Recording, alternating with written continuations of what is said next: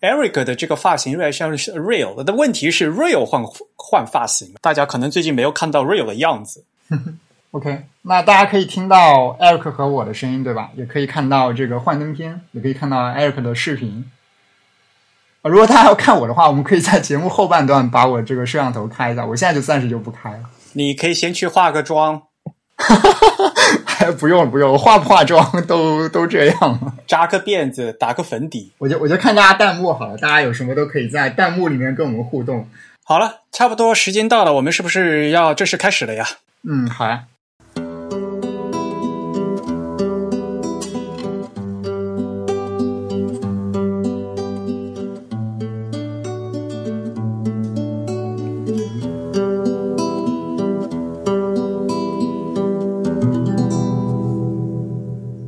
大家好，您现在收听的是 The Type 旗下全球首家用华语制作的字体排音主题播客节目《自弹自唱》。我们的字是文字的字，关于文字的畅谈，而不是弹唱。我们的口号是用听觉方式扯视觉艺术。如果您可以脑洞打开，我的目的就达到了。我是你们的主播汶川西畔东营居 Eric，我是主播黄浦江面清蒸鱼钱真鱼。虽然在荔枝 FM。网易云音乐和微信小程序上面也能收听到我们节目，但还是强烈的推荐大家使用泛用型的博客客户端来收听自弹自唱。那我们主站的地址呢是 The Type，也欢迎大家用邮件方式来跟我们联系。呃，我们的邮件地址是 podcast at the type 点 com，podcast 的拼写是 p o d c a s t。我们主站的地址呢是 The Type T H E T Y P E，邮件地址呢是。Podcast at 的 type 点 com，那么大家也知道，今天是我们的特别节目啊，我们第一次呢通过这个哔哩哔哩的网站进行直播啊。啊，由于众所周知的原因嘛，呃，本来我们是要办活动的，而且几乎是每年我们都办线下活动，其实办线下活动的时候就非常的热闹，像以前我们曾经在上海啊办过这个我们自弹自唱的三周年的活动，有很多很多的朋友一起过来参加。我们后来呢，还在同样一个地方也办过百年纪念的节目。那么这个幻灯片呢，应该是我们当时拍的照片儿。我记得在自弹自唱下午茶这场活动，也是去年的五月份啊，就是五一黄金周的时候，我们已经成功播出了一一百期。嗯，当时真宇主播穿的这个嗯吊带的牛仔裤，非常让人印象深刻啊。那么两年以来，我们到底发生了什么变化呢？这当然一个最大的变化就是我们的 type 啊，我们原来的名字是叫 Type is Beautiful，然后现在呢，我们整个网站包括我们的整个形象呢，都已经。改名的 Type，所以呢，现在我们的所有的这个，无论是我们的网站还是我们的这个品牌的名字，都变成 The Type。嗯，虽然好像念起来的没有那个 Type is beautiful 比较顺口啊，现在我们有时候自己还是习惯上的叫 TIB 啊，但是呢，现在呢，我们已经统一改改名叫 The Type。至于我们的播客节目。二零一五年的九月份啊，正式的开播。那么到现在呢，是刚好满五周年，也非常感谢啊，五年来呃有这么多的听众朋友的陪伴。当然了，我们今天第一次做直播，居然呢还是有这个干货啊。那做直播不能不带货嘛，所以呢，第一环节呢，我们先给大家介绍一下我们的 Type 最近出的一些小东西。第一件东西，这个可能大家都知道了，就是我们之前 The Type 出的这一套小书啊，这个是我们在节前就已经放的了。那么估计有很多我们的朋友都已经看到了，这是一套三本的一个口袋书。去年我们曾做过这套书的英文版，去年为了赶这个九月份的 A Type I，就是国际字体大会，所以呢，当时就是用英文写的，然后直接发给我们国外的设计师朋友。那么因为有很多的朋友对这个呃内容非常好奇，所以呢，在今年的早嗯春节的时呃疫情的时候呢，我们赶着就把它做成了中英文的双版嗯双语版啊，所以现在就看到的是嗯大家看到是这样子的，因为是口袋书嘛，所以呢这个内容是比较短小精悍的啊，那嗯希望大家能够喜欢，这个是已经到嗯我们已经出的，在我们的微店呢就都已经都可以卖的。那么第二本书呢，也是第二本书，叫《影自上海》。我们的会员可能已经收到消息了，就是因为这我们现在已经开在我们的预微店开始预售了啊。这是我们叫考线学，嗯，所以所谓的考线档案啊。这本这本小书里面呢，收录了三位摄影师。在上海行走时，反复遭遇到的一个主题，就是在我们这个城市中裸露出来的旧时的这个呃书写文字。所以里面呢有很多这样各种各样的照片。这本书呢，其实是要在我们上海艺术书展，上海艺术应该是十月的十六号到十八号。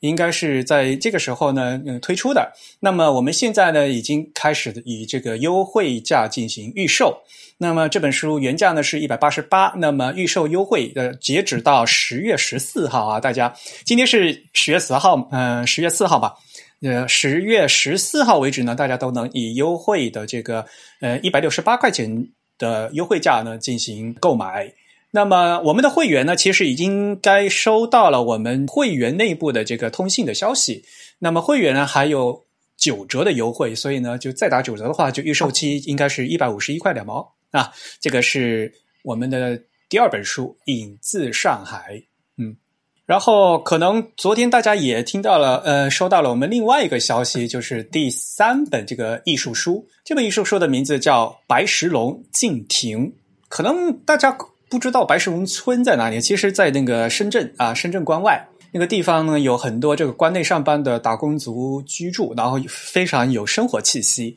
那么，我们的这个摄影师呢，呃，摄影师朋友廖波峰，他开始收集这个村外各种各样的一个禁止停车的招牌啊，我们把它也做成了一本这个艺术书。那这本艺术书也是估呃实物呢会在这个 Unfold Two Thousand Twenty，也就是二零二零年的上海艺术书展进行亮相。那么现在呢也是以这个优惠价进行预售。这本书的原价呢是一百零八块钱，那预售的优惠啊，同样也是到十月十四号为止呢，预售的优惠呢是九十六块钱。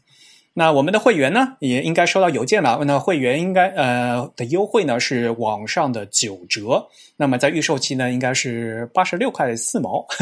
这个就直接按照那个网微微店这个打折的。嗯，有兴趣的朋友呢可以赶快下手啊！这个呢是我们第一次做直播，然后这第一次就带货啊。讲到这两十嗯，开播五年，然后尤其是最近这两年，我们做的什么事情？可能一个最大的消息呢，就是我们开始了我们那个会员计划。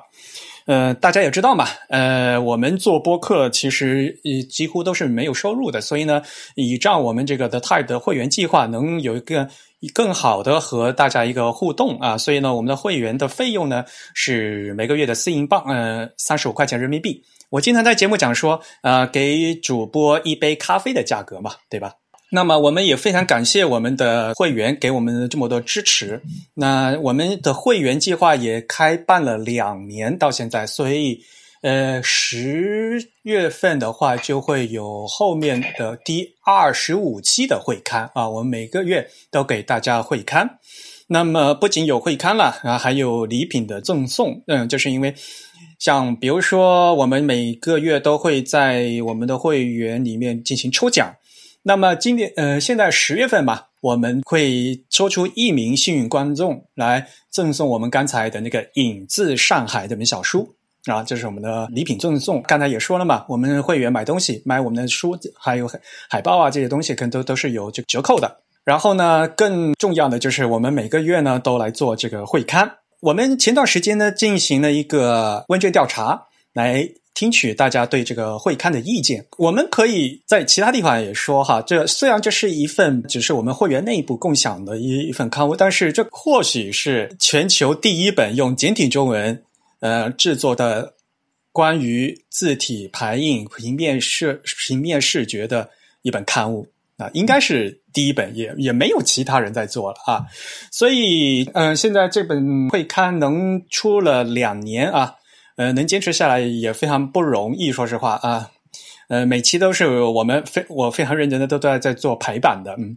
我经常在节目里面说，这这人家说排版排的不好啊，然后这这本书这个会刊的都是我自己排的，所以大家可以去看一下哈，就是我们自己排版排的排的怎么样。然后如果大家有大家觉得不好的话呢，也可以给我们反馈的意见。会刊呢是 PDF 的形式，那基本上每个月呢是三十六页左右。最近呢，我们有几位编辑是越写越嗨了啊，所以呢，我们会经常会有这个不定期的特稿。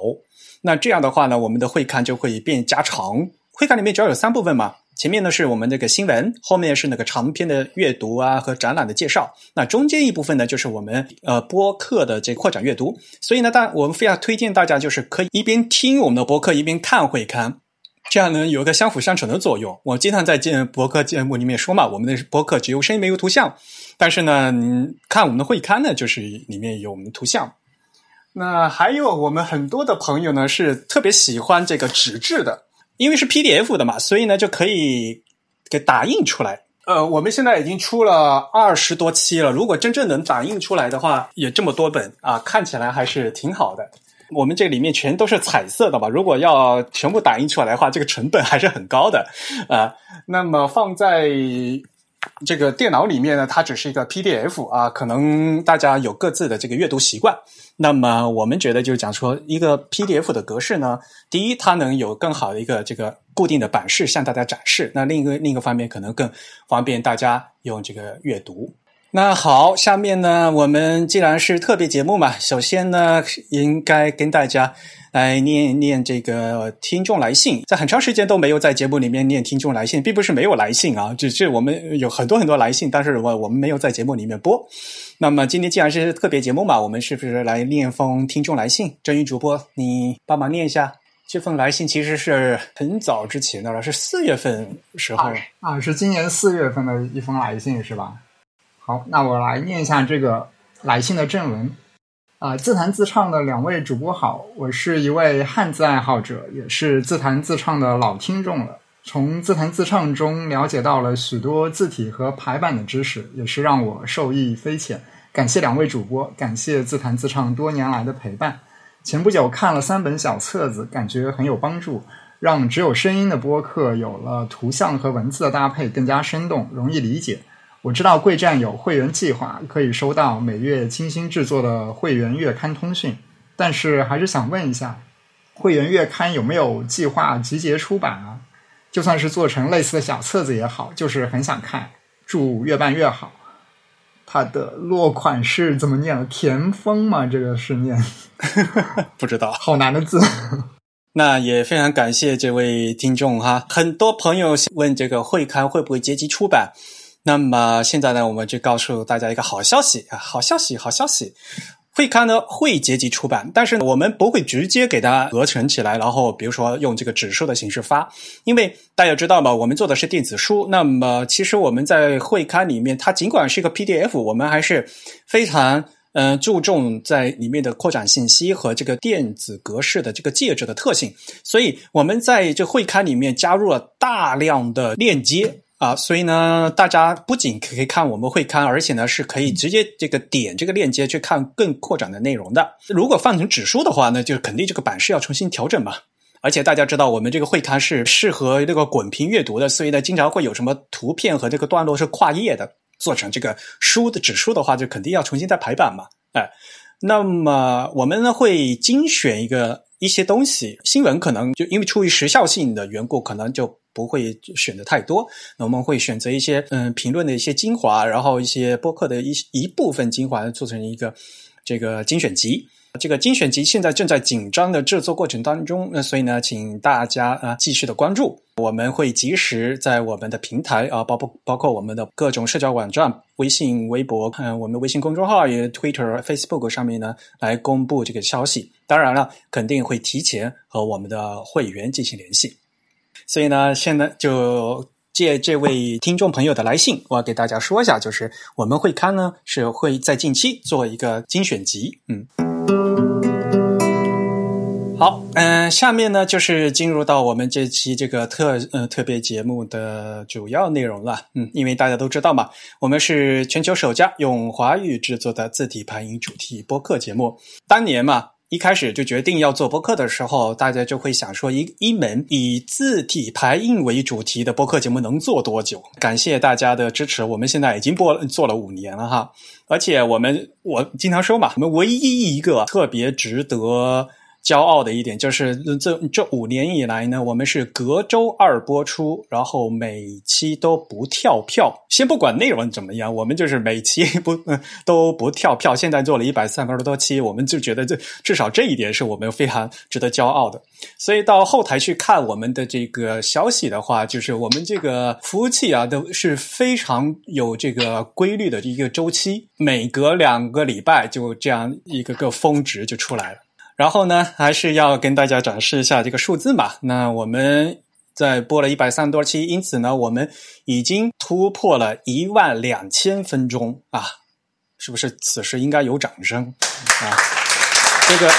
一万两千分钟是什么样的一个数数字呢？就是。可能大家一下子脑子转不过来是吧？我帮大家换算一下，一万两千分钟呢，就等于两百个小时。我们现在其实此时此刻正在录音的是一百三十六期嘛，对吧？所以呢，我们已经播出的是一百三十五期，但是呢，我们。总时间总长呢是两百个小时，也就是说平均呢，我们每期是一个小时多一点。如果大家要从头到尾把我们这个五年的自弹自创的播客从头到尾都听一遍的话呢，要两百个小时。按那个一天二十四小时算的话，就是要整整八天八夜还不够啊，就是这样的感觉。当然，我相信没没有这样的朋友会从从头听到尾的，要疯掉了啊。这样一个数值对于我们，对于我们自己这样一个制作者来讲呢，是可能是有一点的意义。可能对于听众朋友来讲呢，更多的意义在于，就是说有我们这样的一个节目呢，在认认真真的在做一件事情。我们几个制作团队呢，都非常在意字体排印这样一件事情，也希望呢，通过播客这样的一个媒介手段，能让更多的朋友。来了解这个字体排印的世界，所以大家可能在片头呢，嗯，看到了我们有各种各样的这个花絮哈，因为我们的播客好应该是从第九十期开始呢就开始做这个题图了，以前之前是没有题图的，那。这既然有题图，所以呢，这次呢，我们就把这个题图呢做了一个这样一个动画的一个展示。今天呢，我们就是想通过这样一个时间段呢，来跟大家回顾一下。我们就不不回顾开播五周年那个这个前前几年，就太时间太久太久远了。我们之前做的节目是有三周年纪念和这个百期纪念，所以呢，今天呢，我们在这个环节里面呢。更多的是和大家一起来回顾一下我们最近，也就是第一百期之后，到比如说现在已经有一百三十六期了嘛。那么在这最近的三十几期里面，有什么样的一个内容？因为节目一多的话呀，尤其是对于新的这个听众朋友来讲的话，他可能就是不大知道应该从什么地方开始听。而且，如果大家到我们的那个自弹自唱的官方页面去看的话，我们有一个非常冗长的一个那个播播放列列表，但是呢，就没有办法知道更多的一些。看了一个标题，到底里面是什么东西啊？所以呢，今天呢，我们在借这样一个机会呢，把我们最近播的、最近两年播的这三十几期节目呢，稍微按内容分一个类，然后呢，给大家做一个简单的索引和回顾。这样呢，可能对大家呢有兴趣的话，可能在今后的呃时间，可能再翻回来啊，当时好像 Eric 和真鱼在哪期节目里面说过什么事情？对，对大家呢，嗯，有一个更好的。了解，好，那么时间不多了，我们就赶快来进行正式的回顾。那么从我们各种各样的话题里面呢，其实我们作为 Eric 来讲，最关心的呢，还是和大家介绍字体排印里面的基础概念的问题。所以呢，最近的三十几期里面呢，也有很多。就关于我们字体排印的基础概念的节目，现在正如大家在屏幕上可以看到的，比如说这一百零三期讲的是行高行距行行行啊，一百零一十八期讲的是字尖字细字字齐，然后一百一十九期讲的是行长栏宽长长长，还长长长我自己自己写的自己忘记了。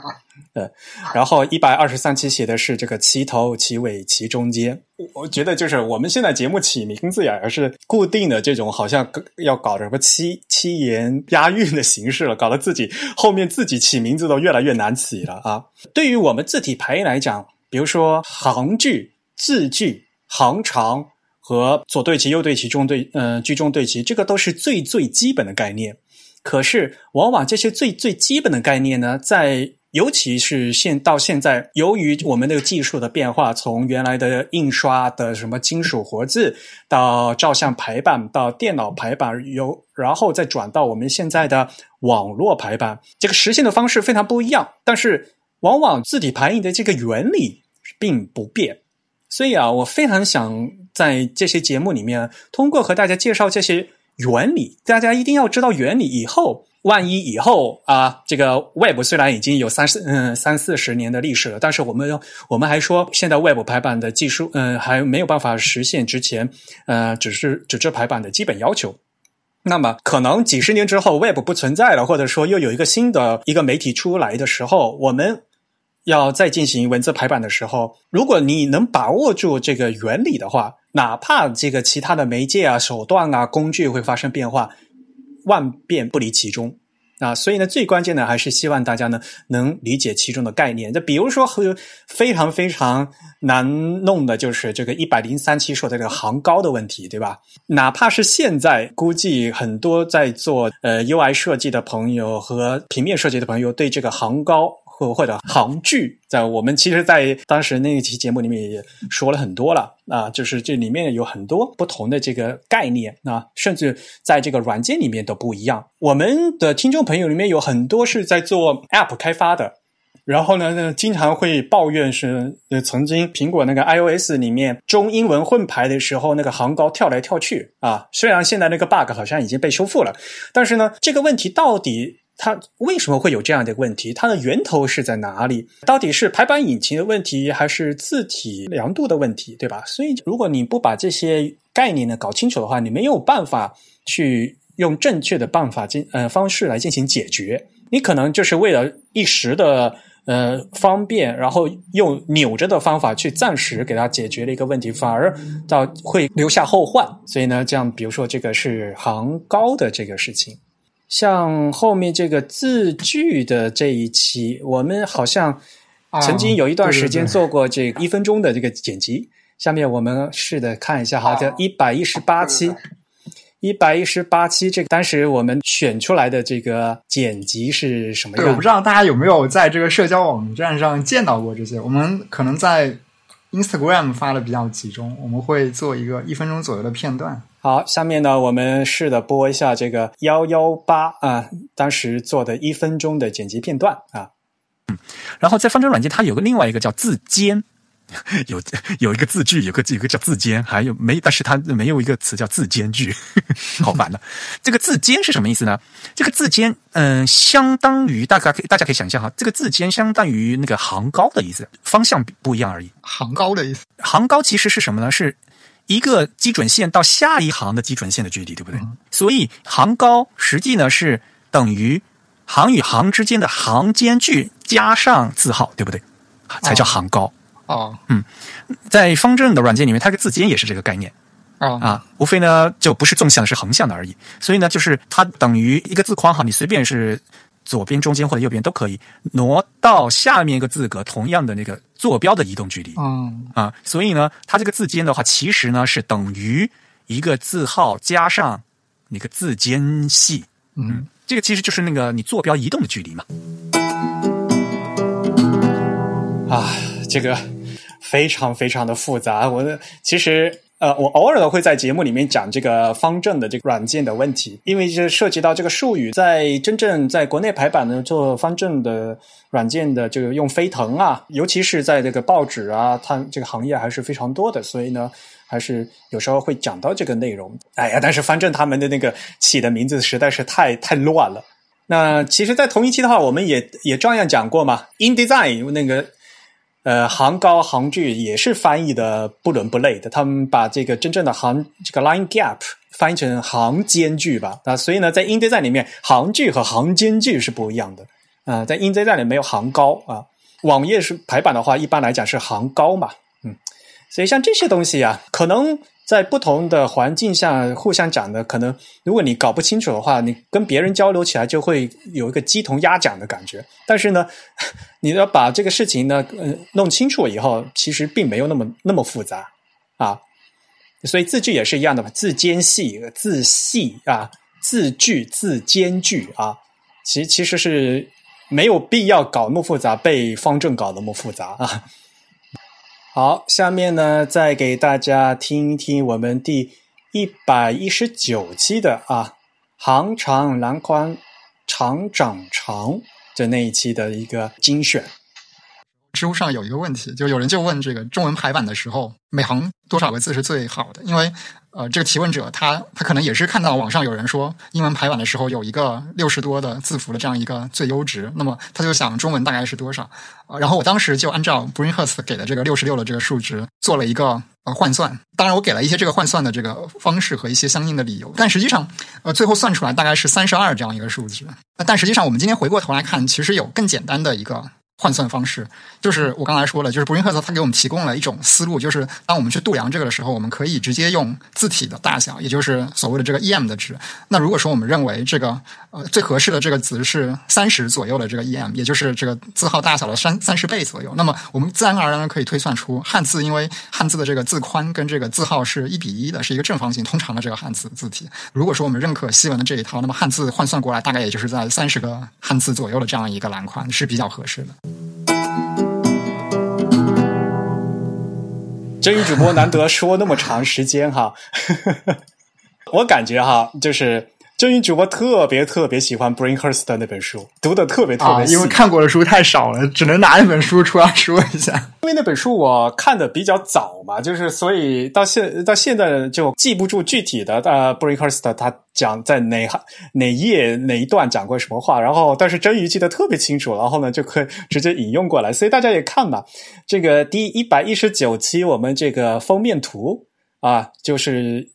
Bringhurst 这本那本《The Elements of the Typographic Style》啊，那那本书的这的一个书影啊，这张照片是真宇拍的对吧？啊，对，这其实是当时我写在知乎上一个答案，然后为了让大家看明白所谓的这个 fitting table 是一个什么东西，它其实是一个传统的这个活字排版匠人所用的一种对照表这样子的工具。我怕大家当当时不明白这是什么东西，所以就拍了书上印刷了这张表，书上它正好 Bringhurst 自己重裁了。这样一张表，然后印出来还比较清楚，而且有彩色的这个标记。这个图上可能不太清晰，它其实里面有一些数值是拿一个红色的标记标记出来的。这些被红色标记出来的数值，其实是呃当时这个排版工他们重点参考的，也就是在日常实践中比较可读性比较好的那些数值。对，刚才我们放大的那张图上面就能看到那个红字哈 b r i n h u s t 这本书。这本书其实还是可以非常耐读啊，能值得反复读。但是你说的那个行长的那个问题啊，其实一般来讲，大家也不会做排中文的话，不会排的那么长嘛，对吧？这个三十嗯三十多个字也是足够了啊。尤其是我们现在都是横排，竖排的话可能会一行会更长一点，但是横排的话行会比这个竖排的短。可想而知嘛，一本书我们现在书页都是就是所谓的西式的这样的装帧的话，竖的行肯定是更长的嘛。这所以这也有个这个习惯的关系。呃，如果你看不习惯的，就是行长稍微长点，超过这个三十嗯三十多个字的话，就就容易串行了。这个也是当时我们在说的，到底什么是合适的行长的这样一个事情。然后我们还讲到那个对齐的事情是吧？一百二十三期说的是齐头、齐尾、齐中间。那期我们也有这个精彩剪辑，我来给大家放一下啊。伟大的先人，他给我们的一种范本，这个范本是我们既两端对齐，而且这个词句还是很均匀的。其实后来的很多的这个关于两端对齐的一些，无论是排版的技术，还是一些关于使用这种对齐手法的一种争议，其实都在这个方面是有这样一个考量的，就是我们能不能保持这样一个词句的稳定，而且还能做到两端的对齐。其实古登堡它为什么能做到两端对齐？大家可以仔细去看就可以知道。大家去看哈，古古登堡它的那个虽然是活字啊，同样一个字母 A 啊，它用了不同的宽度的活字。像我们现在一一套字体的话，所有的 A 都就只用一个 A 嘛。古登堡他印那个四十二行圣经，他 A 有五六个呢。对，然后呢，他还用了模仿手抄本的各种不同的缩写，然后还用了各种各样非常大量的盒字，就是。两个字母合在一起的，比如说 C H 盒子啊，F 什么 T T Z 盒子，就是有些就是我们现在都不用的，但是它那边是用的。它就是因为它能增加这更多的变量，才能避免这个调整的明明显度。对，其实古腾堡它是大程度上的延续了手抄的这个模式。这个两段对齐的确是非常非常的复杂。我经常在节目里讲嘛，我们这个我们自己这个 The Type 啊、呃、网站都。因为网页现在两端对齐的都做的不太好，所以我们现在默认的还是左对齐啊。所以这个排版是一种妥协。我经常在节目里面说，排版是一种妥协。所以，与其你现在做不好，做的非常难看，还不如就就不要做。以后这个有进步以后，我们还可以做向后兼容的事情。而且说实话吧，现在在做中文排版的时候，经常会说标点挤压非常重要嘛，对吧？我们会调标标点的这个宽度，因为汉字本身就是。等宽的嘛，大家都都知道，汉字本身就是方格。如果没有标点的话，那个汉字肯肯定都是齐的。那么加的标点，然后呢调整标点，你如果标点调得好的话，就是两端对齐和左对齐并没有太大的差距，这个就说明你一个调得好。这个其实是以后我们在在具体的谈这个中文排版的时候，呃，我们会再跟大家说这个事情啊。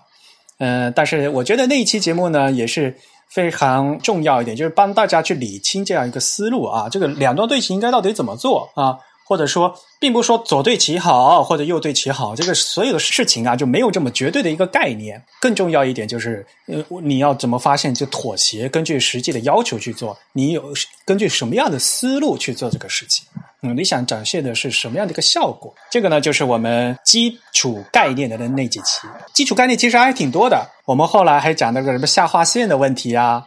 呃，还有我们最近几期啊，这个第一百三，大家看这个一百三十四期和一百三十五期，我们花了两期的时间来跟大家讲这个字号啊，就是 point 和这个中文的这个字号的关系。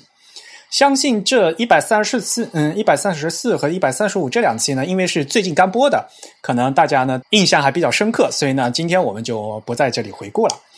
那么比较有意思的一点呢，是这个第一百二十四期像素点阵点点通这一期呢，是我们请了嘉宾啊威黎来跟大家聊了一下，首先是什么是这个点阵字。我们的节目里面绝大多数时间都是在跟大家讲这个，现在都是轮廓字了嘛，那 outline 的嘛，这个轮廓怎么勾啊？大家怎么画字？那么我们很少有机会呢，跟大家来讲本这个点阵字本身的这样的一个呃信息。而且呢，我们我也非常高兴的一点就是，通过这一期节目呢，让大家不仅了解了点阵字，也让大家见识了就是我们的嘉宾啊威尼他自己做的那套字体。叫丁卯对吧？丁卯点阵嘛，对吧？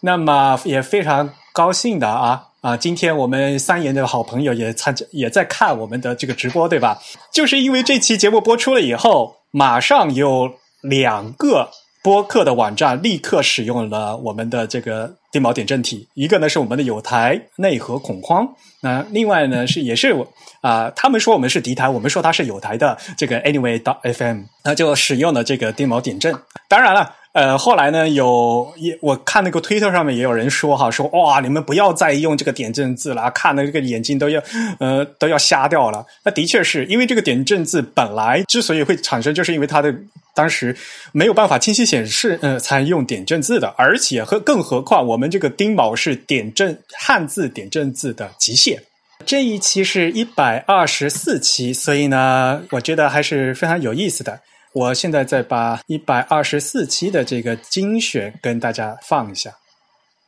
嗯，这个 Misaki 里面的简化方式是一个非常日本的方式，嗯很日本的方式。具体的，比如说，其实我觉得就是中国人和日本人本身看待汉字的这个感觉就不太一样。那肯定是对，就是日本人他更会把这个就是汉字当成一个图形，这可能也是为什么就是很多那个汉字的平面设计，就是使用汉字的平面设计，呃，日本设计师他他们会用很多三角形或者圆形这种方式，就是我们中国设计师会觉得他很厉害啊、呃，包括很多就是据我看到很多日本人写汉字，他他就像是在画画，比如说如果是有一个口，他可能就画一个方块，他也不管笔顺。就我们就会更在乎笔划或者是笔顺，就是书写这件事儿还是比较根深蒂固的。你就算不承认，但是你从小是这么学的。那我是不是可以这样来理解？就是说，你的简化的哲学，你是更尊重汉字在书写规则上的，特别是笔画的书写规则上的一些原则的。而你认为 Misaki 这款字，它的这个简化规则其实是更多的趋向于一种在视觉上保留图形特征的方式。就是我觉得我这边除了书写规则之外，另一个就是对汉字整整体结构，我也会更尊重一些。这个是我们威尼嘉宾啊，在聊他在做这个点阵字的时候的一些具体一个信息。大家也知道吗？我们的播客只有声音没有图像，所以呢，当时即使嘉宾这么说了啊，说他和这个日本设计师在做的时候呢，跟这个那个印象是不一样的。单靠这么说的话，可能大家具体的就不大清楚，到这到底有什么不一样。所以这个时候呢。呃，大家就如果能参照我们的这个会刊的话呢，我们就就里面有图嘛。会刊最好就是有图可以可以直接看，所以呢，大家直接看会刊的图，我当时呢就图做进去了。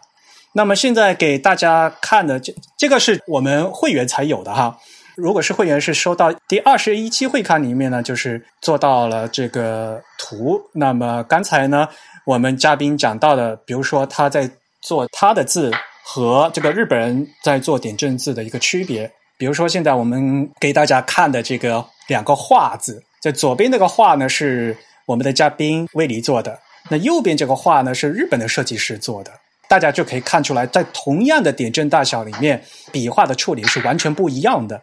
因为大家也知道，在日本的这个字形里面呢，这个“画”呢框里面它它是一个出头的啊，是理由的“由”的一个是出头的，所以。在做这个造型的处理的时候，我们知道，呃，必须要省笔画。那么应该怎么省？日本设计师觉得，就是要把这个出头的这个造型展示清楚，不惜牺牲把里面那个油字、那个田字搞成一团。所以日本设计师做成那样。而威里他在他说嘛，他在做设计的时候，觉得中间这个框对于这个田字还是非常重要的，所以呢，他把这个田字。做的会比较大一点，这样呢，做出来的东西呢，就是日本设计师做的不一样。刚才呢是给大家听了威尼在做在节省笔画的这样一个工序的时候呢，有中国设计师嗯设计师对汉字的理解，在通过这样一个字呢，就可以体现出和日本设计师对汉字的不同理解，以至于对这个不同的笔画减省而做出来的造型。至于。底下那三个字的话，就是当时我不知道现在最新的丁卯的版本是不是已经改掉了，但至少在录音的时候，那个那时候我们我们几个主播没有认出来这几个字哪个是哪个是哪个，好像有一个是高字，一个是我我现在好像又认不出来，好像一个是牙膏的膏，一个是体育的育，一个是那个青草的青，是吗？啊。而且好像我记得他来参加节目以后，他就说：“嗯，那好，我还是想回去改一改。”所以呢，他后来真正嗯真正的这个版本呢，和这个原来的版本不大一样了，好像是。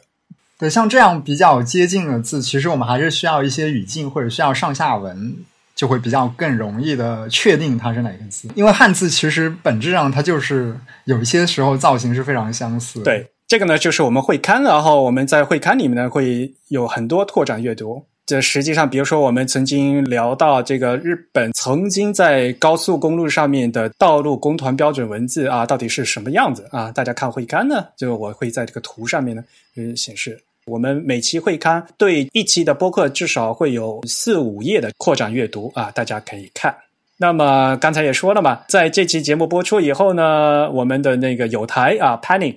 Kernel Panic 内核恐慌主播他们呢，就把他们自己播客的网页啊的用网页字体的形式实现了，所以呢，就都做成了这个整个网页都是这个点阵字体。虽然看起来有很累啊，但是居然还能认，大家可以去看一下哈，在他们的我们有台的网呃网站叫。Kernel Panic 嘛，Panic 是 P A N 点 I C U，就是怕怕你哭啊，怕你哭。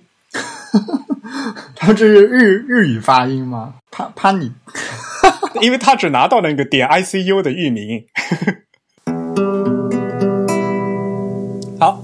这个呢是我们基础概念的那几期。那接下来呢，另外一个系列就是理论思路啊，这个这个是最干的干货了。讲这些干货，我很怕大家睡着，但是说实话呢，这刚才也说了嘛，就我我给你讲思路，不会给你一个这个工作中最具体的答案，但是思路是最重要的。这几集里面，我们已经像比如说有一百零二期的这个数据驱动不出的字体设计，比如有一百一十一期的我不是人肉字体辨识机。有一百三十二期的空格大战能否靠 Word 终结？还有一百三十三期啊，什么字体值得买？这几期节目，郑宇主播你自己有没有什么印象比较深刻的？可能可能是 Word 那一期吧，就是讲那个空格的那一期。Word 那期啊，就非常搞笑的是，后面你因为就去查了资料嘛，就是查到那个论文了，是吧？啊，对对对，那篇论文的争议非常的大，我不知道大家后来有没有去检索论文的相关八卦。其实很多就是非学术媒体，包括一些偏主流的媒体，当然主要是英文的媒体，他们也讨论过这个事情。在当时这篇论文发表出来，甚至还有人直接跟这个论论文的写作团队有过邮件沟通，然后还发布了一些他们沟通之间。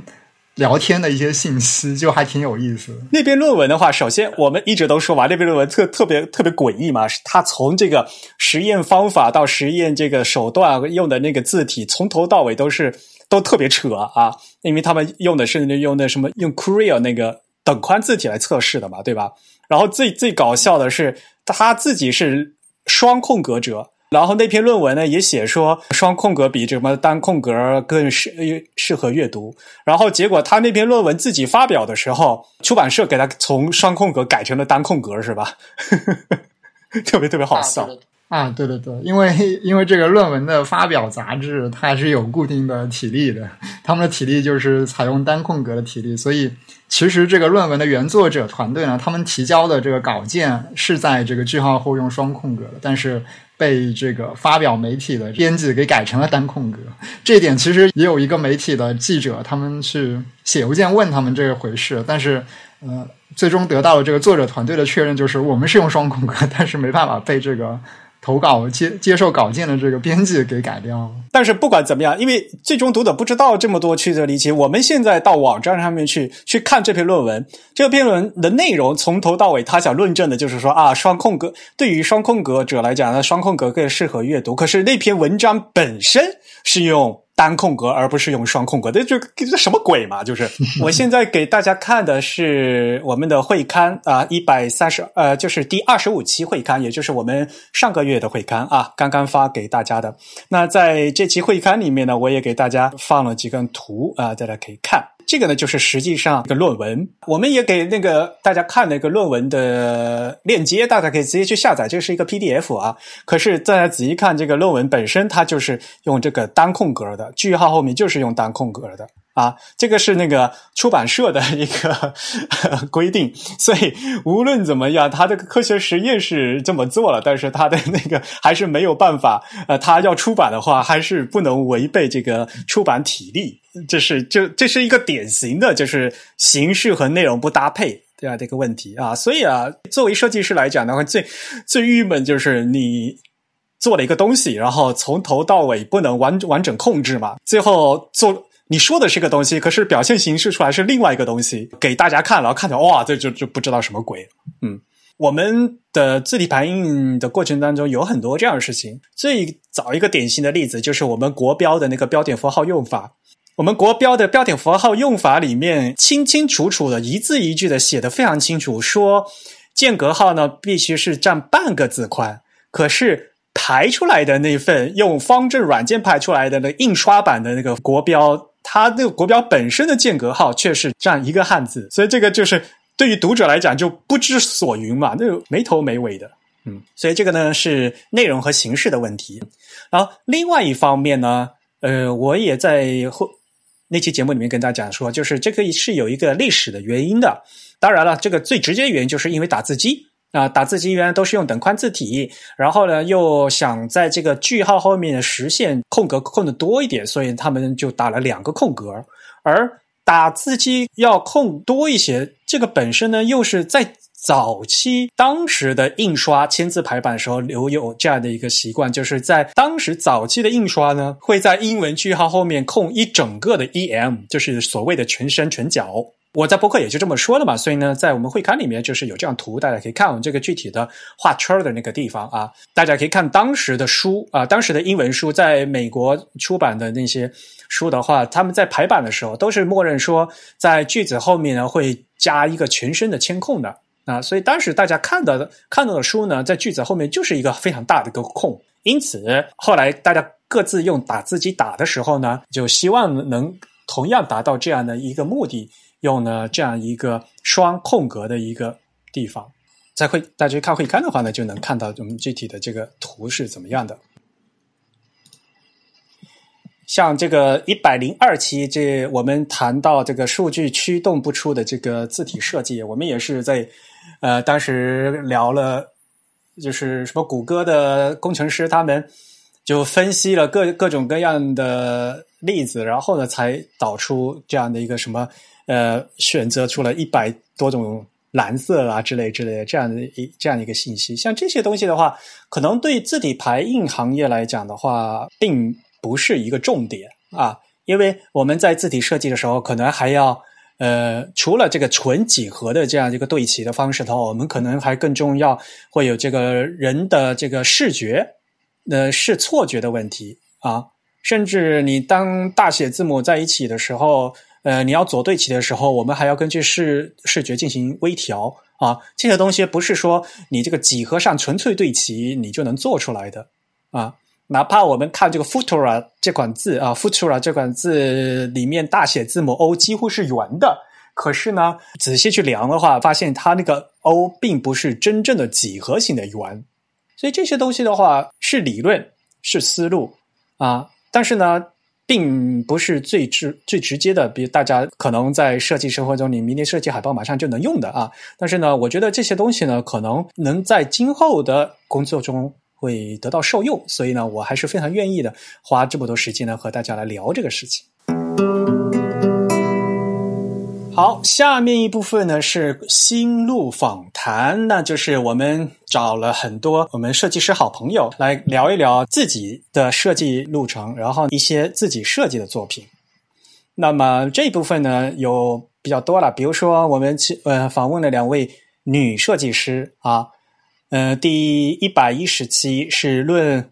洛里与贝兹曲线的关系，呃，然后呢，我们的第一百三十期是。江永城内女抒情，当时呢是找访问了 Lisa 嘛，因为她设计的那个呃 Noto Sans 的女书的是的字体。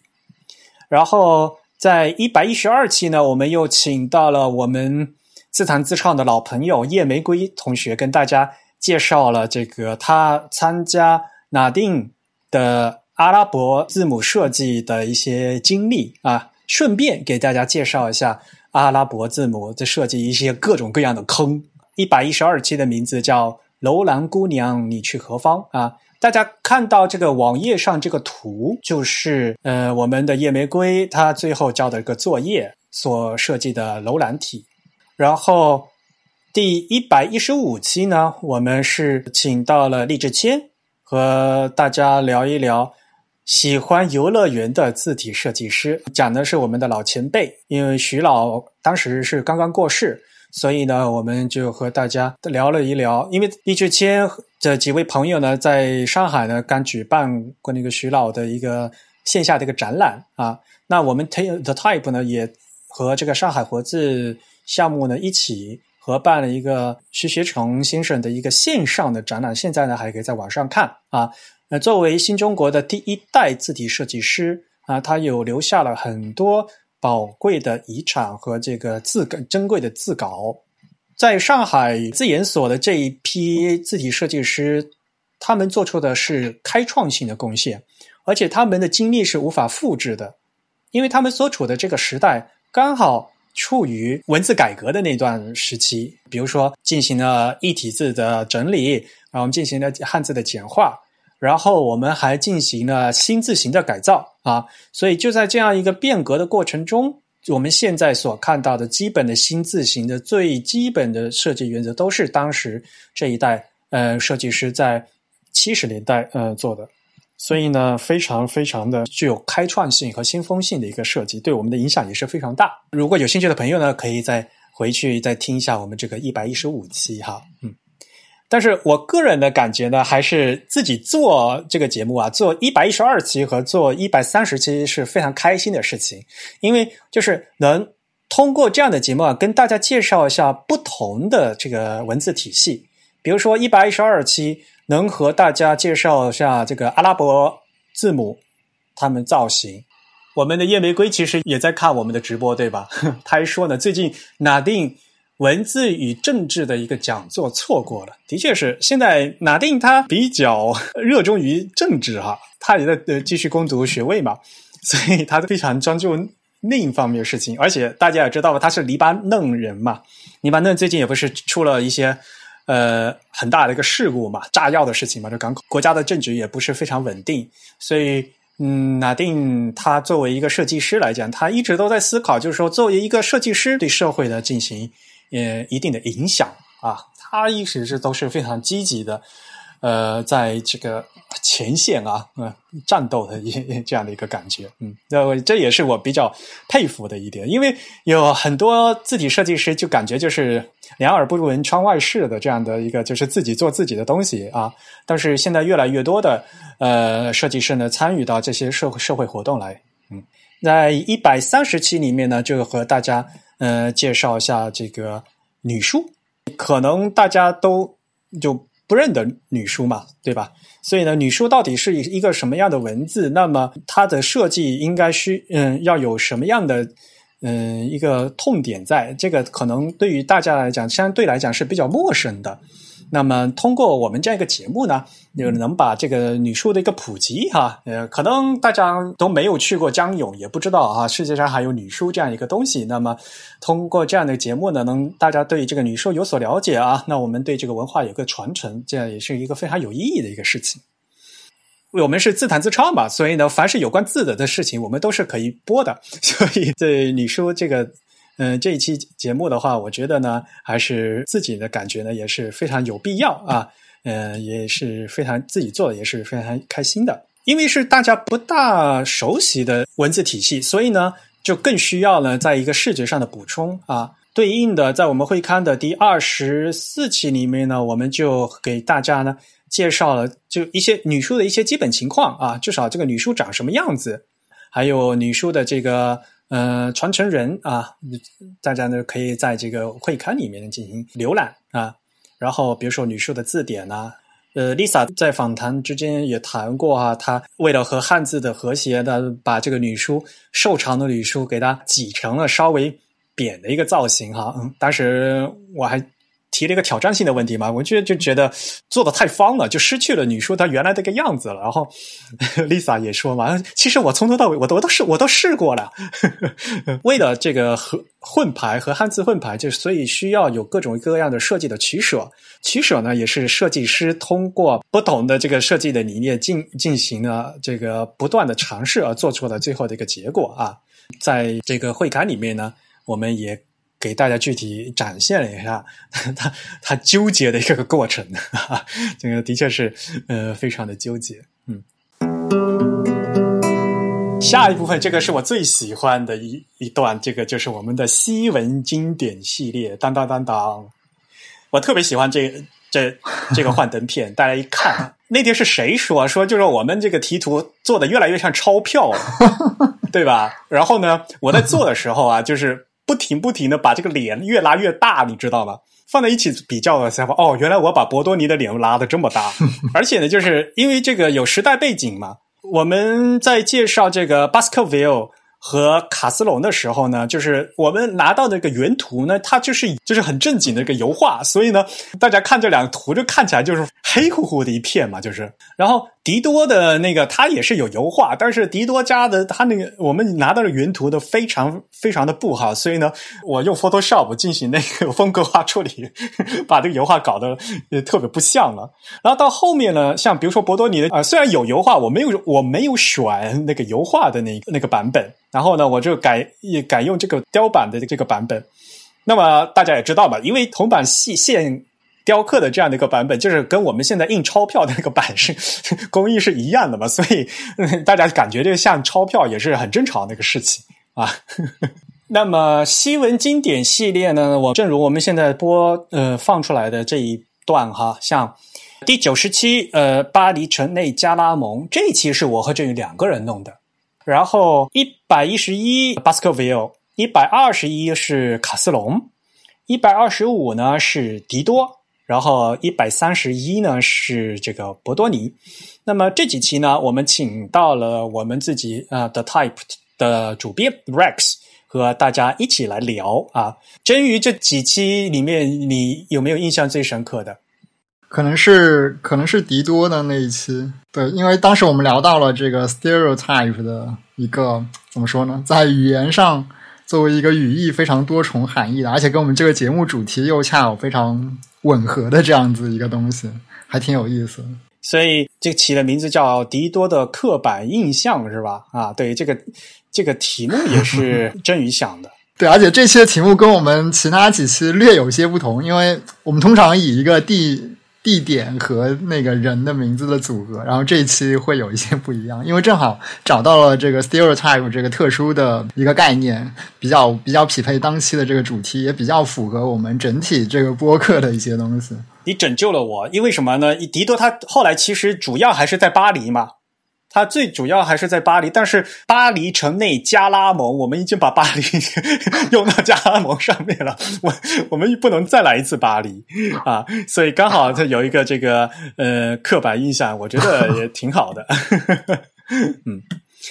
然后对我们来听一下当时你剪的这个音频。迪多，我们可以等一下讲这个迪多这个字体了。但是迪多其实最主要的一个技术上也是商业上的成功，其实他发明了叫 stereotype 这种印刷方法。对，其实这个是非常，甚至在文化 影响了后世的语言，呃，全世界的语言都现在还在用 stereotype 这个词，尤其是二零一零年后的这个风起云涌的这个国际的这个 identity politics 都是在用这个嗯 stereotype 这个词。它的意思是应该是一开始意意思是这种整版的铅版是吗？就是它在不用活字了，而是它就是整个就是一页它是用一个铅版来做的。可能大家对这个散的签字做这个排版的话，还有一点印象吧。事实上，到了后来呢，不可能都是每一家都用这个散的签字去排，然后再印，因为太费太费时间了，我觉得太费人人力了。对，嗯，呃，像新闻报纸，北京的总厂，它排一个版，它是先排好，后来呢，他们就要打纸型，就在这个排好的活版，用一种特殊的纸，就是非常厚的纸，给它制成一个正字的凹的纸型，然后再通过这个纸型对着这个纸型浇铸一个用铅浇铸做出一个整版的铅版，这个铅版呢又是凸的反的 OK 然后就可以拿来印了。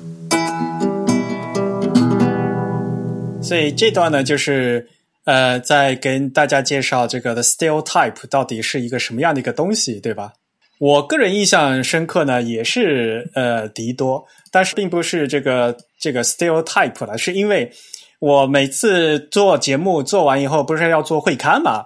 然后我就特别特别的苦恼这个会刊这个做法，因为像卡斯隆那一期和这个迪多这一期，卡斯罗和迪多两二者都是这个大家族啊，所以在会刊里面，我每次都要给他们画族谱，这是一个非常讨厌的一个事情，非常非常的复杂。虽然大家好像看，实际上做出来的只是一个简单的一个族谱而已，可是去查这个他们家到底是第几代人，然后呢是什什么样的经历，然后呢做了什么东西，呃，到这里面呢有多少具体的人，然后做了什么事情，做出来这个做出来的这个整理啊是非常非常复杂的。而且我们也在那个节目里面吐过槽嘛，就是迪多家他们那些人的名字呀，真的是太复杂了，都是复名嘛。我在这个共享屏幕上给大家看到，就是我在会刊里面给大家写呃整理出来的这个迪多家的族谱。老爷子叫弗朗索瓦·迪多啊、第二代呢叫弗朗索瓦·安布洛瓦兹·迪多，第三代有费尔曼·迪多、皮埃尔·迪多，第四代又有安安布洛瓦兹·费尔曼·迪多。这个就感觉就是各种名字的排列组合，哇，晕死了。大家也可以看哈，我在这个会刊里面列出来是他们有五代都是做印刷做的非常有名的，因为印刷业创业呢是由第一代弗朗索瓦迪多创立的啊，而这第二第二代里面最著名的是这个弗朗索瓦安布罗瓦兹迪多，因为我们后来讲的那个迪多点，这个我们现在说的 point 这个点字点字哈，这个欧陆点的点啊，是呃这个第二代的弗朗索瓦阿布罗瓦兹迪多创制的。而我们后来说的这个费尔曼迪多，他其实是这个家族中最最著名的，因为我们现在这个很多这个迪多的字体都是在第三代才做出来，而且呢，刚才我们说的这个 Stereotype 啊，这个整版的这个铅版的这个制作工艺，铅版印刷的制作工艺也是费尔曼迪多做出来的。所以啊，这集播出以后，在新浪微博还搞了一个那个顽皮的一个投票活动，就是。我们这个封面是这样一个人物，请问这个封面到底是谁？他到底是费尔曼迪多，还是阿布鲁瓦兹迪多，还是弗朗索瓦比迪多？就好吧，就足够把大家搞晕的了啊！当然了，呃，如果有看我们会刊的朋友呢，就看正确答案啊，因为我在会刊里面写了啊，我们这个封面这位人物呢是第三代费尔曼迪多。而到后面呢，安布洛瓦兹·费尔曼迪多，也就是他呃后面的这个呃所谓的第四代的掌家掌门人呢，他的有他的头像呢，嗯，就完全长相是不一样的。比如说，你大家到网上去查资料啊，这个也会查的特别辛苦，因为本来名字就像，所以呢，你一去搜一下，就会发现这个很容易把这个人人像和人的名字啊张冠李戴。大家看到的这位戴眼镜的啊，这位呢是第四代的安布洛瓦兹·费尔曼迪多。然后话又说回来，卡斯隆那一期的话，也是因为他们也是这个字体家族在做这个字体行业做了很长时间。最关键的是，卡斯隆他们这他们的活字最后是被倒卖给其他家了啊，所以这个最后啊，这个卡斯隆。呃，他们这个活字最后走，嗯，是被卖给了那个 Stephenson and Break，这个是历史上的啊。但是卡斯隆呢，他们有分分合合的关系，所以呢，卡斯隆家的这个家的族谱啊是非常非常的复杂。我也是去综合了各种资料，最后才做出这样一个图表的。因为在播客节目里面，呃，我们的 Rex 也跟大家。说了嘛，就是有威廉卡斯隆一世、二世、三世，因为那个有股权就转转给了其他人，所以呢，另一波人呢，这个子子孙呢，他们就另外开了一家铸字厂，然后名字也叫呃卡斯隆 and Son。后来呢，还还那个本家又合并了啊，最后呢，公司又改名了。啊，所以呢，就看起来这个公司的名字很像，但是时代完全不同。然后呢，有各种各样的分分合合的事情啊。那最后呢，我都在这个会刊里面给大家呢总结了一个表啊。啊，这所以呢，就是当大家可以去回去去听一下那那一期哈，呃，这个卡斯隆他们家族的事情。所以啊，呃，在和大家聊这个经典字体系列的时候啊。虽然我们题名目呢是叫经典字体系列，但是呢，我更愿意呢和大家呢去聊一呃以以人物的形式去聊。就说虽然大家看的平时大家看的都是活字，那看到都是字体，可是呢，我更宁愿呢和大家去聊聊，就是在每一款字的后面都是每一个鲜活的人物都在在做出的贡献。啊，通过这样的一个字体作品呢，我们可以跟先人进行这个直接的对话。只有这个字体排印呢，会能有这样的一个功效。所谓啊，吃水不忘挖井人嘛，对吧？所以呢，大家今天还在用 Garamo 啊，今天还在用卡斯隆。通过这样的一些背景知识的话呢，你可能会在用的时候会更有意思啊，会可以想联想的一个人物啊。比如说，博多尼其实他是一个超级大吃货啊！大家我们在节目里面也说了，是吧？他因为吃多了哈，也也也一直痛风啊，对吧？三高啊啊！所以大家看那个，我们去看那个博多尼的肖像，他都是肥头大耳的。不过好像很多字体设计师都都非常喜欢吃啊，嗯嗯。哎，我们这个一百二十一期，还有这个卡斯隆那一期，还有这个精简画面，我们也可以切过来给大家看一下。呃，如果你犹豫不知道用什么字的话，那就选卡斯隆就可以了。不是有有那样的说法吗？好吧，就是我们当时那个建站 Types Beautiful 当时也是按这个哲学来用卡斯朗做的 logo，是吗？哎呦，当当当当，这个就是我们今天最重要的花絮，就一不小心这个包袱就抖出来了。来来来来说一说，当时设计的时候也是那个。犹豫不决，所以说，哎，干脆用卡斯隆吧。可是后来我们就觉得嘛，嗯，因为我们总编在伦敦嘛，所以这这个是几乎来讲，这个就是天经地义的。对啊，对啊，对啊。当时整个就是等于 TIB 是那个在伦敦发起的嘛，所以这个这个也是非常非常合适的。对呀，所以人家就问嘛，就讲说啊，你们为什么用卡斯隆？我们我因为我们主编在伦敦呀。对呀，我们的主编在伦敦啊，所以我们要用卡斯隆啊。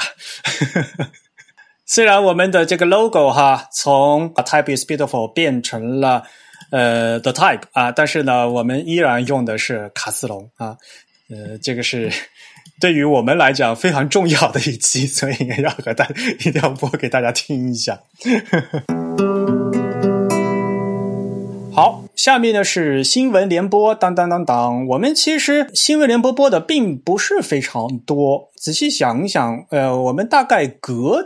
一两个月就会播一次新闻联播啊，分别是一百零四、一百一十三、一百二十和一百二十八啊这几期节目。新闻联播这几这几期呢，信息量非常大，说实话。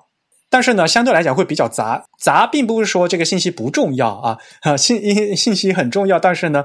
我们就给给它组合成这个新闻联播的形式了。嗯，在这里我们给大家简单的放一段这个第一百二十期的片段吧。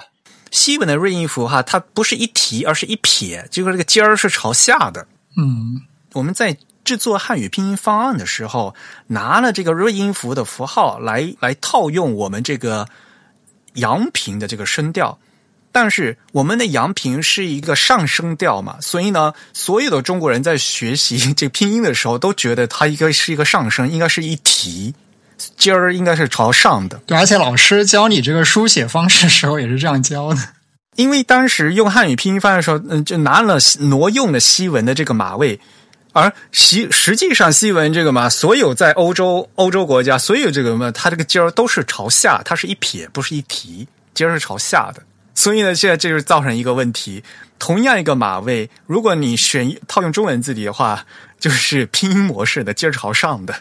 然后你换成这个西文的字体的话，它可能就是外文模式，西文是朝下的。嗯，这个讲的是这个西文问题。啊，这个那个声调问题，其实那一期里面讲到了很多各种各样声调的问题啊。因为我们不仅给大家介绍了这个西文的这个声调的问题，还有那个希腊字母的声调的问题，还有基里尔字母的问题。这就显得我我们还刚才说的那句话吧。虽然说我们这个新闻联播里面呢，各种各样的信息呢是非嗯是非常的多啊，显得比较杂，但是呢，呃，里面呢还是有很多这种。呃，关联度的。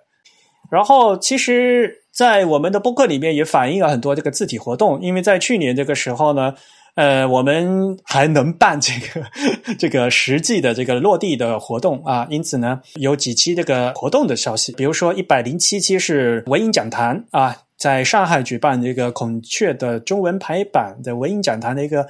录音的一部分啊，这个是二零一九年的呃讲坛。然后一百零六期呢是观看平面之道之道，平面之道啊的 graphic means 啊这这个纪录片啊纪录片非常有意思，怀念那些美好的旧时光。当平面设计师没有电脑的时候是怎么做这些设计的啊？呃，是如何拿起剪刀胶水的拼贴画工？的功夫啊，进行做的，所以这里面呢有很多这个手下功夫的问题。具体呢，还说到现在，我们大家都是用电脑字的嘛，所以我经常跟那个字体厂商讲说，现在一些开发出太多那些乱七八糟的一个标题字。以前啊，如果画一个海报，当设计师要这个字的时候，因为海报就那几个字嘛，对吧？比如说电影海报的话，就电影的标题的话，也就四五个字嘛。当那个时候的话，是设计师自己徒手画的，自己画美术。美术字的，可是现在不是了。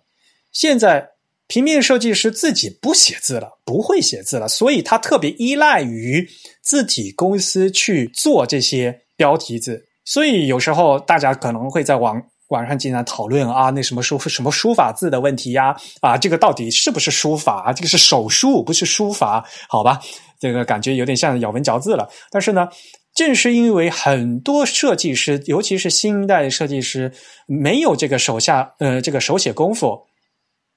要么自己不写书法啊，要么自己不写美术字，所以特别依赖字体公司去做这些字。那么字体公司为了去回应这些设计的需求 啊，所以字体公司做了这么多东西。所以字体公司有责任吗？我觉得字体公司没有责任。但因为作为商业公司的，它回应这个市场需需求也是很正常的事情嘛。有这样的需求就就会做这样的产品嘛，对吧？那么。这样的东西到底好不好啊？这个其实在需要大家认真思考的这样一个问题。我们是经历过这个手手绘时代的人。我在大学时候做海报的话，就所有的海报都是手绘的，当时还还不用这个 Illustrator 的。所以呢，就是我们这一代人到和后面九零后、零零后啊，或者现在有现呃一零后，可能小朋友还没长大，但是他们现在做海报的话，可能更多的就是呃依赖于电脑的这个工具了。那么，并不是说依赖工具不好啊，但是呢，你要灵活的掌握这个工具，那最终呢？控制工具的依旧是人嘛？这个是我们在看现在看这个平面之道的这样的一个感想。那因为当时我们在上海和北京都搞了活动嘛，因为搞了几次那个首映活动啊，也很多这个朋友的来参加啊，所以非常感谢。嗯，那么第一百一十六期呢是后信息时代，然后当时呢是我去，我和李志清他们一起。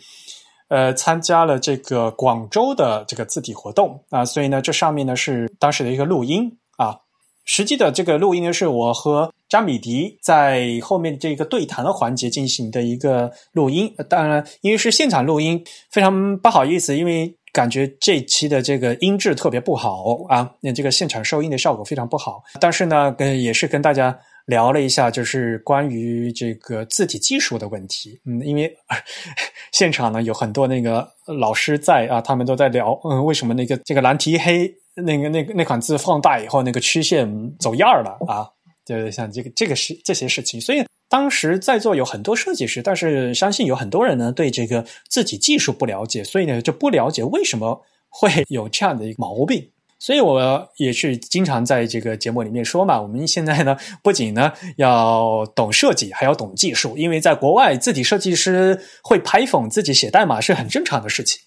所以呢，又退回到这个一百零五期，我们请了嘉宾跟大家介绍这个格里夫斯它是一个造字神器啊，呃，是我们三言的。好朋友跟大家介绍的一些功能，因为三爷是和刘钊老师他们一起进进行了这个呃中文的本地化，然后翻译了很多关于这个软件使用的一些教程啊，现在在网上都可以看得到啊。那么有很多功能啊是如何为中文服务的，所以这里面有很多具体的细节啊，所以大家也都可以回倒回去再听一下。这是这一类的这个活动，然后这个企业字体呢，是我们自弹自创在五这五年来一直都在做的一个事情。那么去年这一年呢，呃，我们其实只播了两两期关于企业字体的，而且呢非常有意思，都是和这个苹果字体有一些关联哈。西有旧金山，东线纽约城，就是那因为那时候他们颁布了那个 New York 啊这款字啊，所以呢除了 San Francisco，还有 New York 啊。系统字里面呢是有了衬线体，嗯，然后一百二十九期呢是呃讲到了当视觉字号遇见可变字体的这样一个消息。现在已经十月份了嘛，那 Big Sur 马上就要出来了，iO iOS 十四呢也已经出来了。那苹果在实际的这个实作里面呢，已经把这个 San Francisco 呢给它封装成这个可变字体了。其实。可变字体这个消息呢，就是已经这么多年一直都在做了啊，大家呢也一直都在都都都在说。那么可变字体到底有什么好？然后呢，可可变字体的轴到底是怎么弄啊？最关键的就很多人现在还没有搞懂这个视觉字号到底是个什么意思啊。所以呢，我觉得如如果对这方面哎感兴趣的朋友的话，可以再倒回去听一下这两期。嗯。最后呢，就是串台了。哎呀，我们亲爱的友台呃，Colonel Panic 内核恐慌啊，我们进行的串台活动呢是，呃，我们有一个另外的一个题目叫 Colonel Panic 啊，中文叫自弹自串。那么在过去的这一一年多，我们做出 我们做了两期哈，呃，但是我不是说吧，这这这两期我们自弹自创从九十九期变成了一百二十六期，然后他们只播了一期 啊。但是我非常感谢这个有台的主播朋友们，因为有了他们以后呢，四位主播在一起，因为大家的主行都不一样，所以呢，大家关注的点也不一样。我们在这样一个字体排印的节目里面呢，加入这样一个所谓的程序员的一个技术话题啊，来来用来跟大家聊的话呢，可以呢让大家意识到，平时啊，其实我们大家说的这个所谓的字体排印的问题就在你的身边啊，更何况我也知道，在我们的听众朋友里面有很多就是所谓的程序员朋友。那每次在这个自弹嗯自创的这个自弹自串串台节目播出的时候，都都能引起非常大的反响啊，尤其是在这个隔壁他们群情雀跃啊。那么我们就来听一听，呃，就是一百二十六期，我们也是我们自弹自串的第九期，所谓的冥冥之中这一期的一个精简的内容。这期呢，非常非常的搞笑啊。那文件名可不可以用 Unicode 来写？Swift 最开始不就是好多例好多例子里面都出现了用 Unicode 做 identify 吗？就非常坑爹。对，你想要来一个自动完成都做不到。一个现代的语言嘛，它基本上都是以这个 Unicode 友好为一个标准嘛。既然你就说不要以这个英语为中心主义的话，那我的文件我的这个变量命名为什么不可以是中文呢？那既然都可以是中文了，为什么不能是一个的 emoji 呢？你刚才发出了一个什么声音啊？某一种表情符号啊，那呕吐的那个。同学们刚才 real 念出了呕吐这个表情符号。我叫赋予了语音，这毕竟是一个纯听觉的节目啊！你要怎么办？我只能用同感的方式给你们讲。我们感受到了。就这里，就是用 Unicode 作为这个命名的方式呢，就是刚才会出现类似于，哎，这个中文的括号和英文的括号怎么长都是一样，但是为什么我始终找不到这个文件？这个这个问题，对不对？但 Unicode 也提供了那个，我们之前也解释过啊，有那个叫什么叫什么 Collide 的那个方案，对不对？就是虽然这两个它不是同一个码位，但是我们在搜索或者是在处理的时候，认为它们在语义上是等价的，所以理论上你只要找到这个东西，也能找到另外一个。但这个就是程序要做更加复杂的这个这个特别的 handle 嘛。就是在这一期里面，我们可爱的 Real 主播念出了那个 ra ra ra 啊，我觉得就是所有东西都是要靠语境嘛，因此呢，哪怕啊他只是说了一个 ra ra ra，可是大家居然都听懂了，特别搞笑。嗯，会文字成为独立语言又迈向了更前的一步，由 Real 做出了贡献。所以呢，这是我们的这个串台的节目啊。但是最近他们也很忙，也不知道下次串台要等到猴年马月了。下次真鱼，你可以想想有什么好的这个话题，然后我们再一起叫他们来串台。对，或者我们再找点别的别的友台来串一下，不跟他们玩是吧？对，我们可以多发展一些这个串台的特别节目。以前其实我们还跟 i 圈旗下很多的播客有过一些串台。其中有一些播客跟我们串过台之后都停播，这不怪我们哈。跟自咱自上串台以后，然后就就停播了，这个事情听起来好奇怪。好，呃，下面一类呢是东瀛 A Type 呃，这个也是我们最后的一个系列了，因为刚好啊，在过去的一年里面有三期节目都是跟东京有关系，所以呢，我特地呢把这这几期呢组合起来啊，大家可以回去听一下。啊，比如说这个，嗯，一百一十四期的字体之秋啊，二零一九的东京篇，然后呢，就是我们的对这个东京 A Type I 的这个报道了，对吧？在报道里面呢，我们花了两期的时间跟大家讲这个 A Type I 东京的这个事情。我们先和大家来分享一下第一百一十四期啊，也就是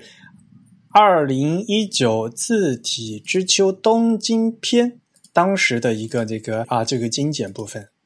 他本身好像是一个蛮二次元的人。我看他现在活动的照片，对，他是不是戴了一个萌系的头饰？那个人是他吗？是的，是的。他还现在除了平面设计师之外，还是偶像团体的制作人，就还蛮有意思啊。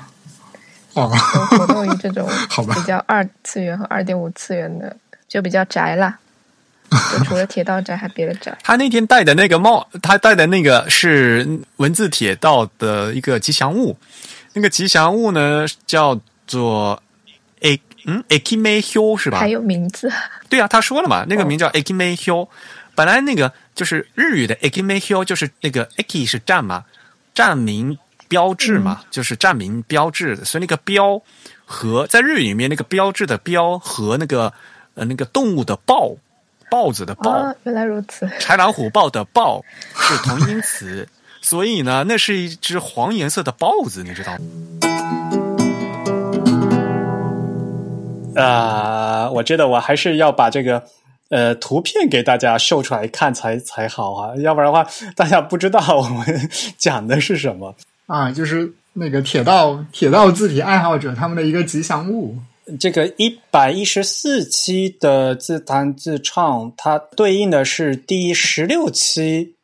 这个会刊啊。我把第十六期的会刊开，让大让大家看一下这个照片儿在那个舞台上面，因为比较远嘛，可能你不认真看的话就看不出来。反正就看见看见他戴了一个很萌的一个东西，黄黄的一坨，就像一个帽子，但是你仔仔细 根本看不出来这是什么。它 其实其实是一个那个 站名报啊，非常搞笑。嗯，他出了两本书，哎，嗯，就是关于那日本的各种铁道的那个站名标志，非常有意思。其实是非常专业的啊，写的都是非常专业的。嗯，然后剩下呢就是关于这个 A Type I 的嘛。我们去年大团队啊，有好多国内的朋友都来东京参加了。那么我们呢也对东京 A Type I 呢进行了比较全面的这个报道啊，应该说在简体中文媒体里面呢，我们是报道的最全的。我们不仅能有这个播客节目的分析，我们还有网站会刊。那因为我们播客做了两期，所以会刊里面也是有两期分别都给大家介绍了这个呃 A Type I 的一个些具体的内容啊。那么、呃、有一个啊这么多设计师给大家进行那个演讲，然后以及以及给大家。嗯，相对来讲呢，比较全面的覆盖了我们几位编辑比较重视呃觉得有意思的这个演讲啊，因为 A Type I 这个国际字体大会啊，其实如果你去参加的话，压力还是比较大的，因为这个所有的那个演讲从头到尾一天到晚听下来是非常非常累，所以呢抓重点也是比较难的。如果大家觉得重点不好抓的话呢，其实呢可以看我们这个事后的这些报道啊。当然了，因为现在 A Type I 原则上所有的这些演讲发言都会最后会放到 YouTube 上面去啊，所以呢，大家可以通过先我们事先的我们这些报道，然后呢再去找发挖掘自己喜欢的这些话题，然后再去看这个呃 YouTube 上面的演讲，可能呢印象会更深刻一些。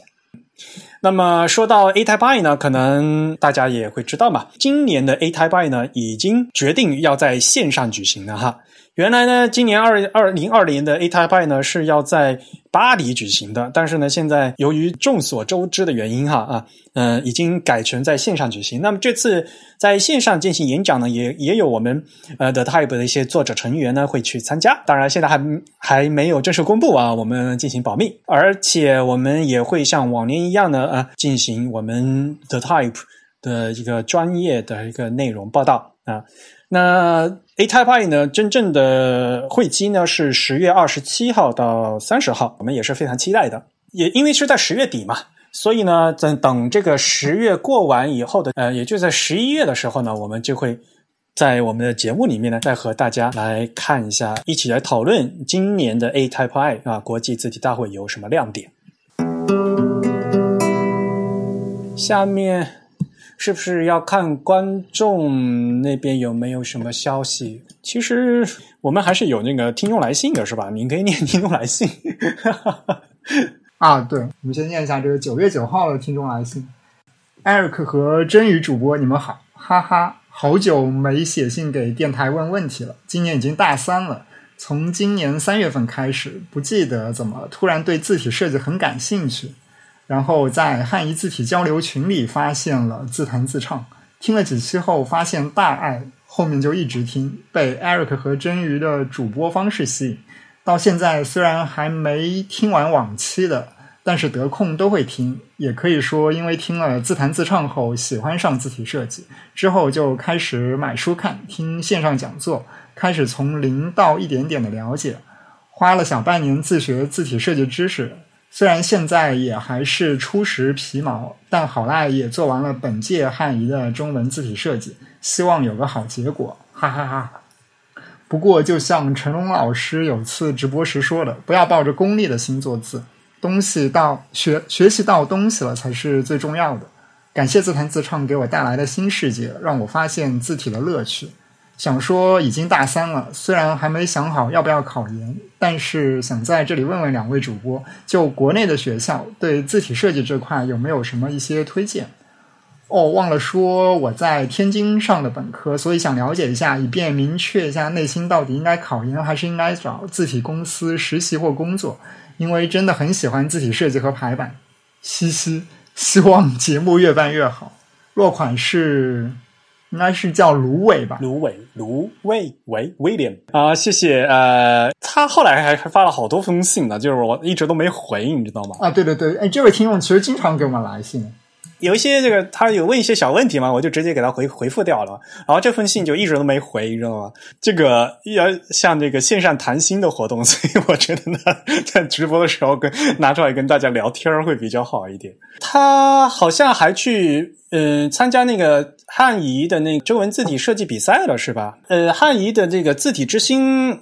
今年应该是第四届了吧？呃，大家也知道嘛，呃，我也是一直都参与这个评审活动的，所以其实现在大家，呃，我们的评审老师呢正在非常紧锣密鼓的进行评审工作。具体消息的大家可以去看那个汉语的官网。那今年呢，就是在一个进行网上公布了。啊，所有东西都是网上都在网上发布，他们也会分段进行公布。比如说，先进行这个入围奖啊，然后再进行这个最后大奖的颁奖。那非常遗憾嘛，因为是没有线下活动嘛，所以就没有办法就实际去见到大家了。要不然的话，有颁奖仪式的话，我我本来也应该要去的，所以呢，就是会能见到大家啊。但是呢，我们还是嗯一如既往的期待有好的作品出现。那虽然呃，我们知道中文字体设计非常难啊，这也不是一。一年两两年就能做出来的，但是也非常高兴啊！有我们有这么忠实的听众，然后入这个中文字体的设计这个坑，欢迎入坑。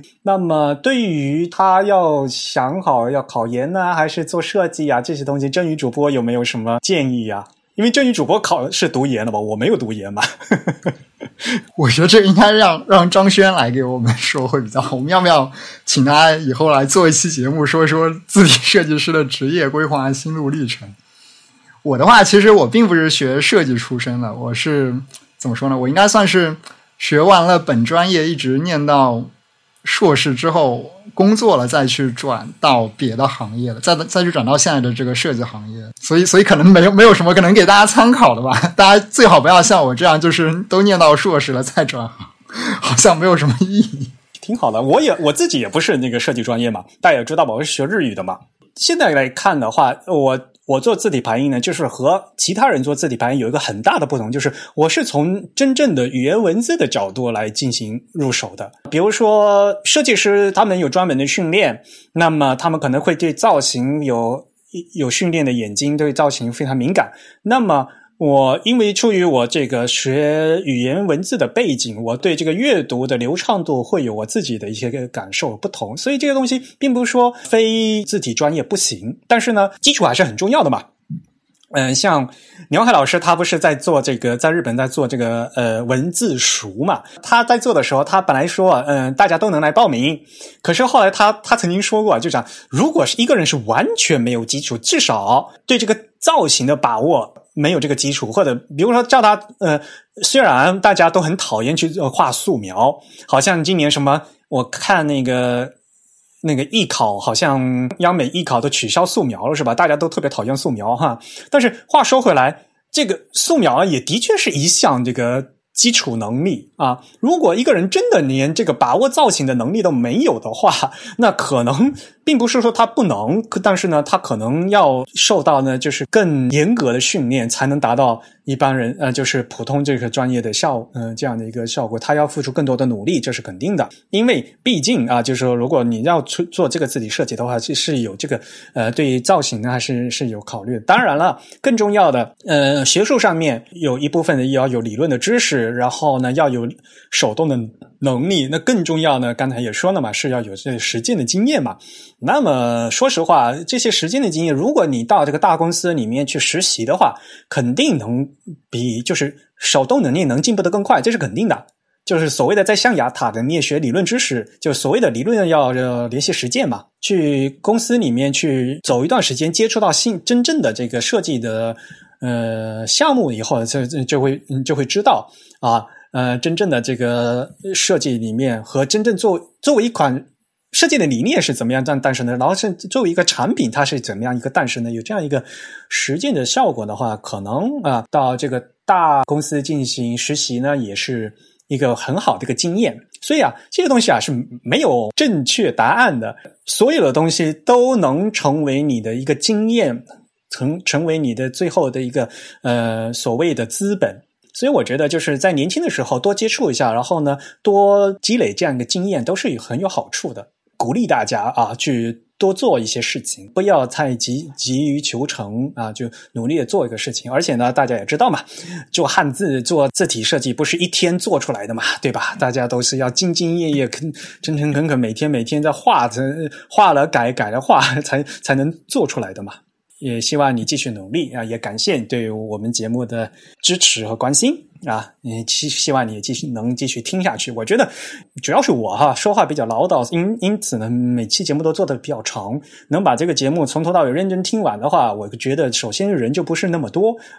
但是呢，我相信如果你听了以后呢，肯定会有一些新的一个感受的。嗯，对，所以其实其实如果真的对字体设计这个行业，有感兴趣的话，如果有机会，说不定可以去一个字体设计公司实习一下，或者是去参观交流一下，可能会获得更多的这个切身感受。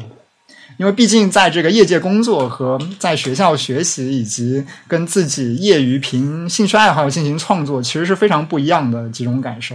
而且我觉得，就是年轻的朋、学生朋友，就是毕竟还有时间嘛，所以呢，可以试。呃，实习也是一个很好的机会嘛，对吧？可以实际实际看一下嘛，发现不合适了，我们改还来得及嘛。呃，作为行业的话，绝对是欢迎年轻的朋友继续加入我们的行业。说实话，字体圈很小，尤其是在中国大陆的话，真正专业的字体公司也就那么几家嘛，对吧？十个手指头是可以数得数得过来的。那如果在广义上的字体排印的话，那那可能啊，做平面设计师或者更多的什么 UI 设计啊，像这些呢，也是就业渠道也是非常广的。所以呢，大家也可以呃多多尝试，加油！差不多直播就到这里就结束了。正宇主播，你是不是要呃收个尾？啊，我们还是例行啊一个收尾。我们今天这节目非常的特殊啊，但其实。其实对我自己来说也没有太特殊，因为其实我平时跟 Eric 的这个录播的过程跟今天的直播过程几乎是一样的。我们可能跟大家想象的不一样的一个地方是，我们的录播其实并不是就是很零碎的录音，然后通过剪辑而制作的。我们其实是一次到底全部录下来，然后把两个人的声轨合在一起。